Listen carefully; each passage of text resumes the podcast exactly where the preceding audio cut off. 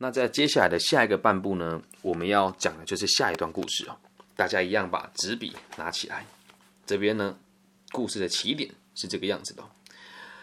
我最早的记忆是姐姐带着我去参加社交活动。我记得我出生的时候，姐姐八岁。好，我最早的记忆是姐姐带我去参加社交活动。我出生的时候。她八岁，好，那这前面的第一个论述代表了什么？这个女孩子记得啊，她是社群里面的一部分。好，那什么叫社群呢？就是社会的意思啊。或许我们能够由这个记忆里去发现，她比别人更具有社会感。什么叫社会感？融入别人，贡献给别人，和别人相处。而她的这个姐姐呢，大她八岁。哦，那你要记得哦，孩子如果大你超过七八岁的话，通常的角度如果是姐姐呢，就会很像妈妈，对，也有可能是家里最宠爱她的人。但是呢，这个小女孩用这样子的方式去表示表述这个这个故事的起点哦，这只是似乎哦，看起来她好像以非常聪明的方式在扩展这个孩子的兴趣。哦，就是他的姐姐好像是用很好的方式在扩展在孩子的兴趣嘛。看到目前为止，会觉得说，哎，姐姐带他出去玩呢，应该是姐姐很鼓励他和别人接触嘛。所以只看到前面这一段的时候，或许我们会认为这个姐姐呢是用非常健康而且理性、有帮助的方式在协助这个个案哦。我们再往下看，这故事的下一段呢，他是这么说的：家里有四个男孩，在我出生之前呢，姐姐是唯一的女孩子。所以理所当然呢，他很高兴的四处炫耀我。好，看到关键字喽，炫耀。所以这句话出来之后，他的回忆不如我们所推测的这么的美好。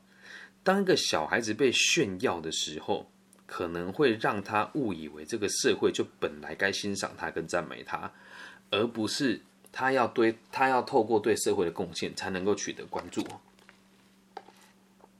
所以，如果早期期有炫耀这个词的话，通常这样子孩子比较把焦点放在自己身上。那故事往下看因此，在我还很小时，姐姐就会带我出去。好，你可以把它抄下来。因此，在我还很小的时候，姐姐她就会带我出去。在这些社交场合里，我唯一一个记得的事情是，她会不断的逼我。跟我说，赶快告诉叔叔、阿姨、阿伯、爷爷，你的名字是什么？这样子的话，那你要想，这个就是很像孩子出去炫耀。哎，我跟你讲，这个我妹妹叫什么名？自己跟阿贝讲啊。他有种自己被炫耀的感觉。嗯，但是你要先知道一件事哦，如果你是逼他自己说出来的话，这个错误的方式哦，很有可能会导致这个女孩子会有口疾或者是其他的语言障碍哦。怎么说呢？小孩子说话会口急哦，通常是因为其他的人过于重视他的谈话所导致的。这个问题哦，我在服兵役的时候就遇过一个非常有趣的现象。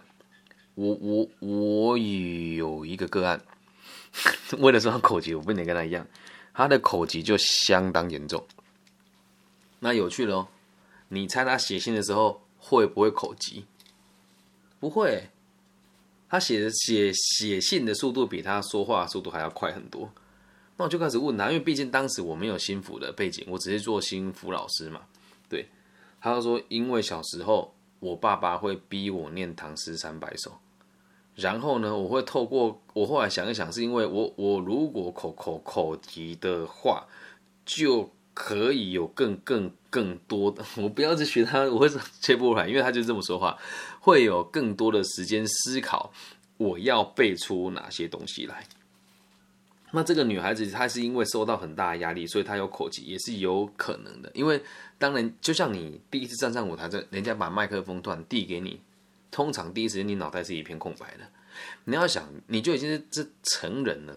我们闽南话叫“短人短郎短进”啊，人家到一个舞台上，瞬间把麦克风递给你，你的脑子里面也是一片空白啊。那那你那么小就常常被拖出去说跟阿跟这个叔叔阿姨说你叫什么名字，那你肯定承受到压力是很大的。所以如果他有口疾的话呢，阿德勒博士表示哦，他是一点都不感觉到压抑的。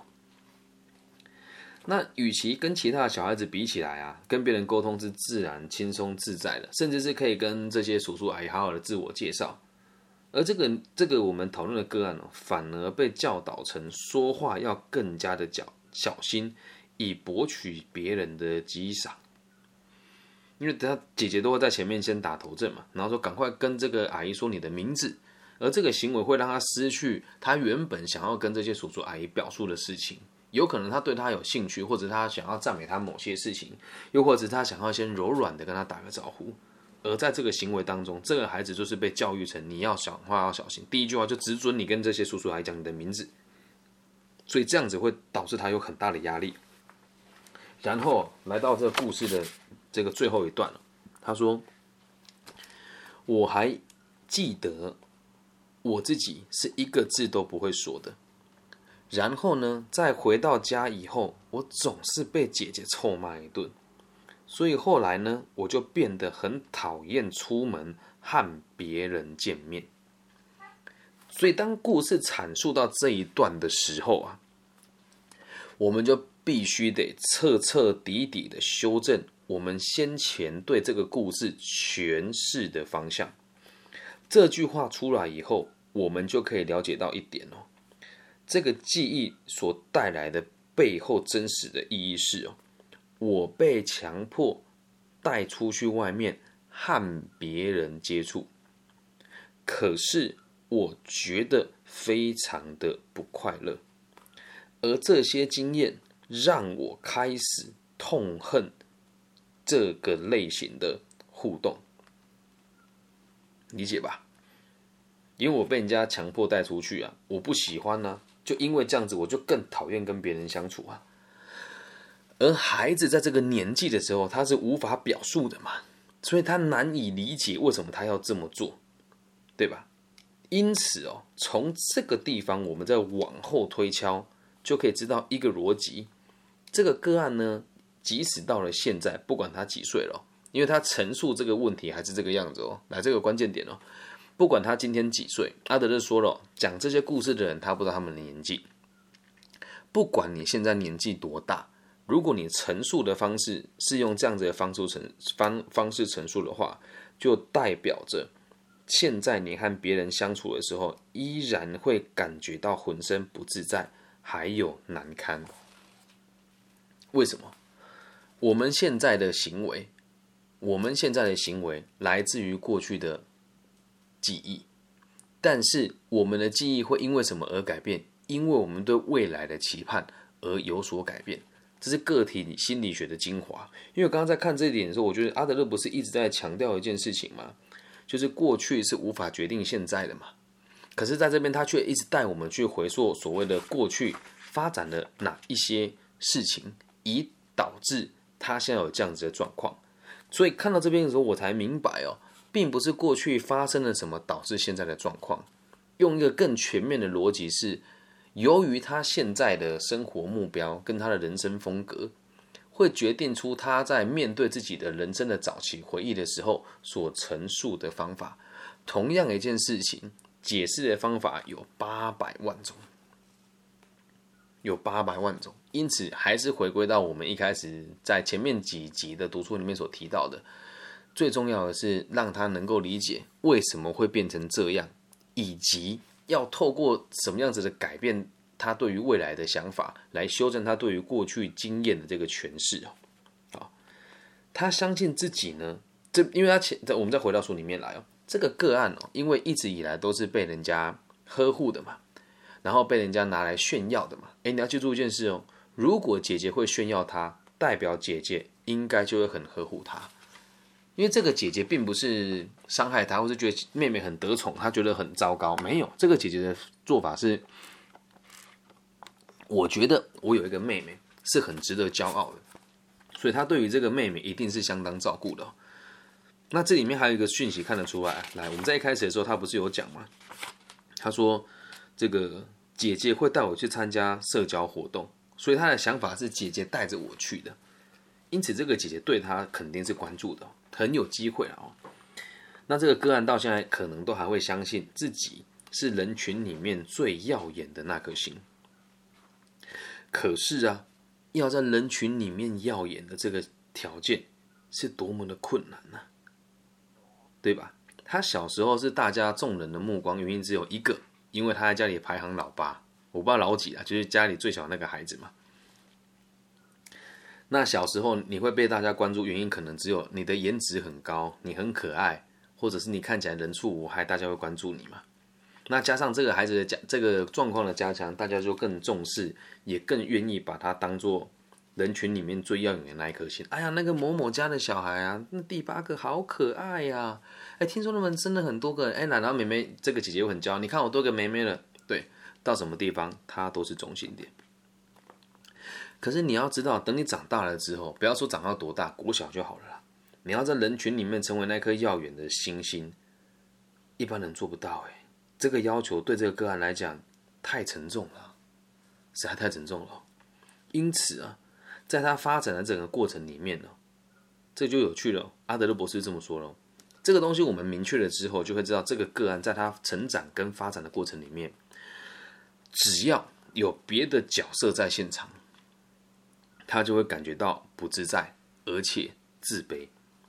那我看到这边时候就很好奇，是原本大家都关注我，现在不关注我了，或者是我得不到我原本的关注，为什么会不自在跟自卑呢？这是我看到当时看第一次的时候的想法。我每一每次要讲读书会之前，这个段落我第我都必须得看超过两次，然后听超过三次，所以严格说起来，我阅读了它五次，我得到一个小小的结论什么叫做不自在哦？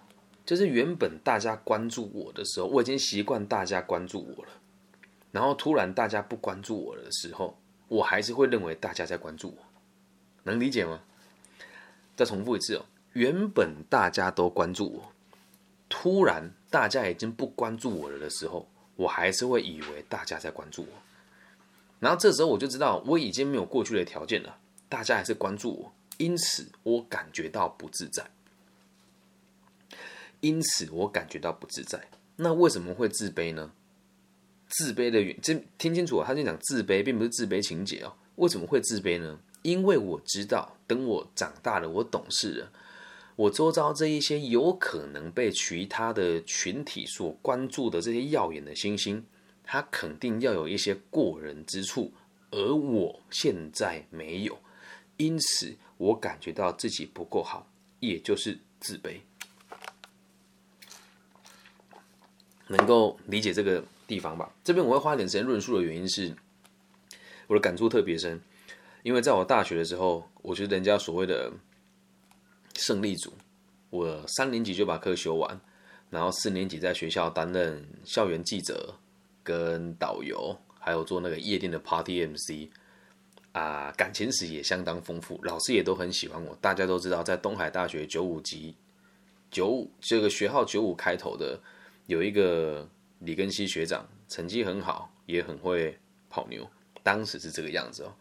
然后我那时候很讨厌一名老师哦，对他姓苏，也不能讲讨厌的，他讲那句话到，我觉得是善意的提醒。他现在也在这个台湾的生涯规划的行业里面，但是我现在不大认同他的做法，对。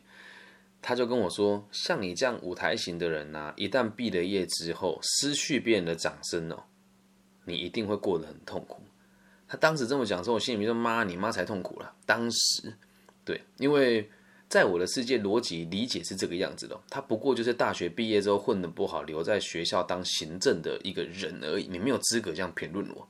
所以当时他说这句话的时候，其实我心里面是非常愤怒的，甚至是生气的。可是。好巧不巧，真的被他说中了。我想他会提醒我这件事情的原因，是因为他自己也经历过这种痛苦。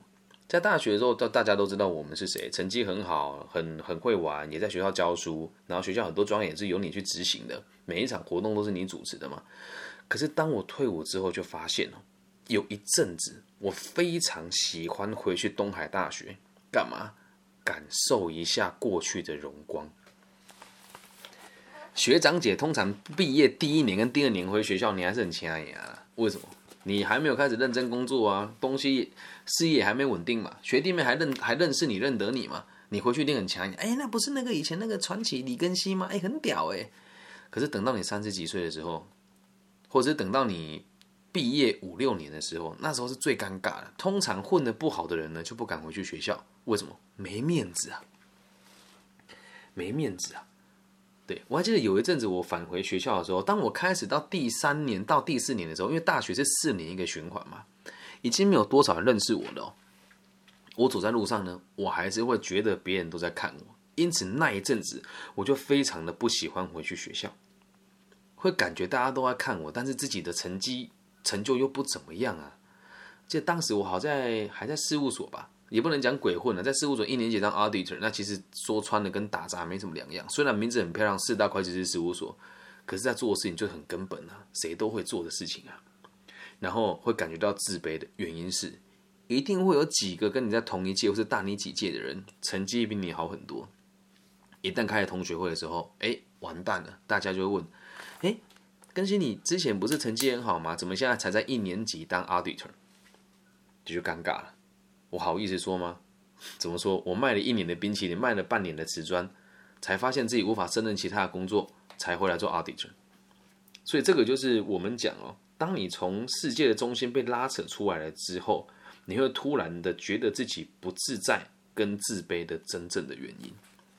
所以这两集的讯息量呢，都相当的大，也是跟大家分享从早期记忆来说的话，要如何去剖析跟推理。但是还是那一句话，它毕竟就是个推理而已，只是非常的有根据，挂号在他的脑袋里面。